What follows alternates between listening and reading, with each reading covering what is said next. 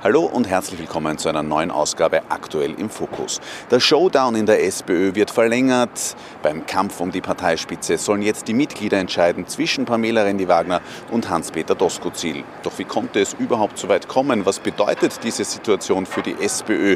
Und wer hat die besseren Karten, Rendi-Wagner oder Doskozil? Darüber habe ich mit SPÖ-Kennern und Politikexperten gesprochen.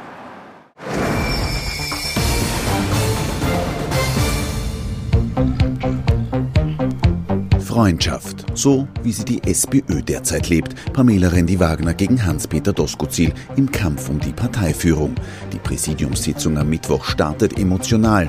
Rendi-Wagner liest Doskozil eine lange Liste seiner Querschüsse vor, berichten Insider. Die Stimmung ist rasch aufgeheizt. Leiser wird es nur, wenn Doskozil spricht. Aufgrund seiner stimmlichen Probleme ist er auf ein Mikrofon angewiesen. Was der SPÖ-Vorstand danach beschließt, darf der pannonische Parteirebell als ersten Etappensieg für sich verbuchen. Die Mitglieder werden befragt. Also es war völlig klar, äh, auch für Außenstehende, zu sehen, dass Doskozil da die erste Runde gewonnen hat. Das heißt noch nicht, dass er fix äh, die Mitgliederbefragung äh, gewinnt, aber er hat das auf die Ebene bekommen, auf die er es haben wollte. Und all jene, die gesagt haben, das gibt sicherlich nur in Richtung Parteitag die Lösung, ähm, die haben sich da schon getäuscht und mussten da einfach zurückstecken. Ich finde, es hat sich immer die Vernunft durchgesetzt. Der schwelende Konflikt wurde mal was einen Prozess betrifft, bereinigt. Man hat ein Verfahren gefunden, wie man hoffentlich fair und solidarisch äh, zu einem neuen Vorsitzenden, einer neuen Vorsitzenden und Spitzenkandidatin für die nächste Nationalratswahl kommt. Das ist ein klarer Sieg für Doskozil natürlich, weil Randy Wagner wollte ihn auf einen Parteitag zwingen, wissen, dass sie dort mit hoher Wahrscheinlichkeit eine Mehrheit bekommen kann weil man doch Möglichkeiten hat, seitens der Organisatoren des Parteitages bei Delegierungen etc. eine geringfügige Richtung für einen Kandidaten zu schaffen. Ähm, das weiß auch jeder in der Partei. Nur ein Parteitag kann eine oder einen Vorsitzenden wählen, so steht es in den Statuten. Doch davor sollen eben die 140.000 SPÖ-Mitglieder in einer Befragung ihre Stimme für Pamela Rendi-Wagner oder Hans-Peter Doskozil abgeben. Klar ist für mich aber auch, ähm, wenn wir dann ein Ergebnis haben, dieser zwei ähm, Wahlen, dann ist dieses Ergebnis auch von allen zu akzeptieren. Die meisten SPÖ-Mitglieder kommen aus Wien und Niederösterreich. Das Durchschnittsalter aller Mitglieder liegt bei stolzen 63 Jahren. Wie die sich entscheiden, ist natürlich völlig offen. Der ehemalige SPÖ-Bundesgeschäftsführer Josef Kaliner traut sich dennoch eine Prognose zu. Natürlich äh, ist, ist das klassische Parteimitglied männlich und, äh, und schon älter. Aus meiner Einschätzung hilft auch das ein wenig dem Hans-Peter Doskozil, weil unter dieser Wählerschaft ähm, das Sicherheitsbedürfnis sehr groß ist und äh, auch das Bedürfnis nach Sicherheit im klassischen Sinn, aber auch im, im, im sozialen, aus sozialer Sicht sehr groß ist. Die Frage ist auch im Übrigen, wer, also welche Organisation auch wie kampanisiert. Also wie stark zum Beispiel äh, versucht die SPÖ Wien da ihre Mitgliederbasis zu mobilisieren. Wie stark versuchen das die Gewerkschaften auch zu tun. Ähm, das ist äh, noch eine offene Frage, aber klar ist, dass natürlich eine gewisse Überalterung da ist. Das ist nicht äh, wirklich rasend neu.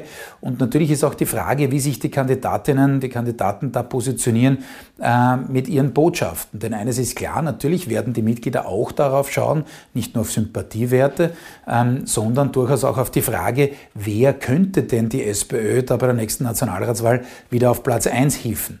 Ähm, und insofern glaube ich, dass äh, das Kalkül von äh, Hans-Peter Doskozil auch jenes ist, zu sagen, dort auf der Ebene gewinne ich es viel eher als eben auf Ebene der Delegierten an einem Parteitag, äh, wo es natürlich auch viele Verletzungen gab aufgrund äh, seiner sehr, sehr offensiven bis aggressiven Strategie, äh, jedenfalls im vergangenen Jahr. Der Kampf um die Parteispitze wird zum Showdown auf offener Bühne, denn in den nächsten Wochen geht es für die beiden Kontrahenten nun darum, sich für die Mitgliederbefragung entsprechend gut zu positionieren.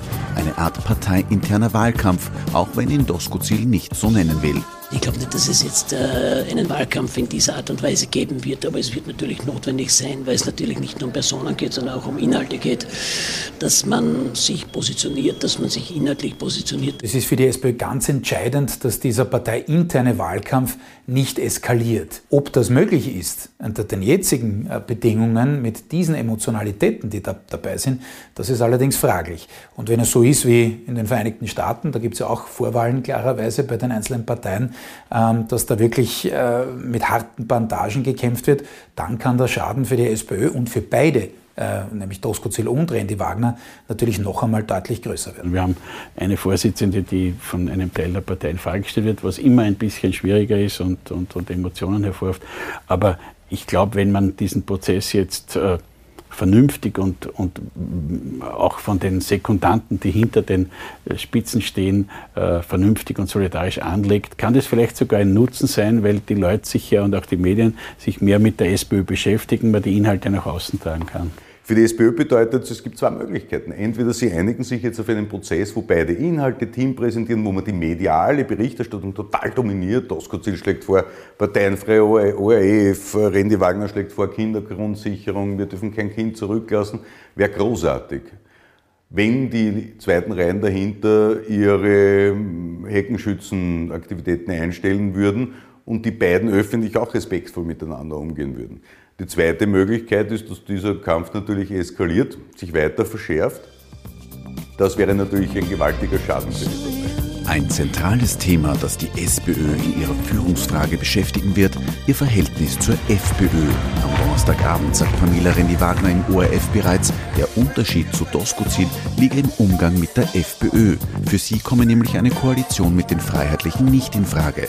Wiens Bürgermeister Michael Ludwig, so wird uns von SPÖ-Seite bestätigt, hat Doskozil während der Sitzung am Mittwoch mehrfach danach gefragt, wie es denn der burgenländische Landeshauptmann mit der FPÖ halte.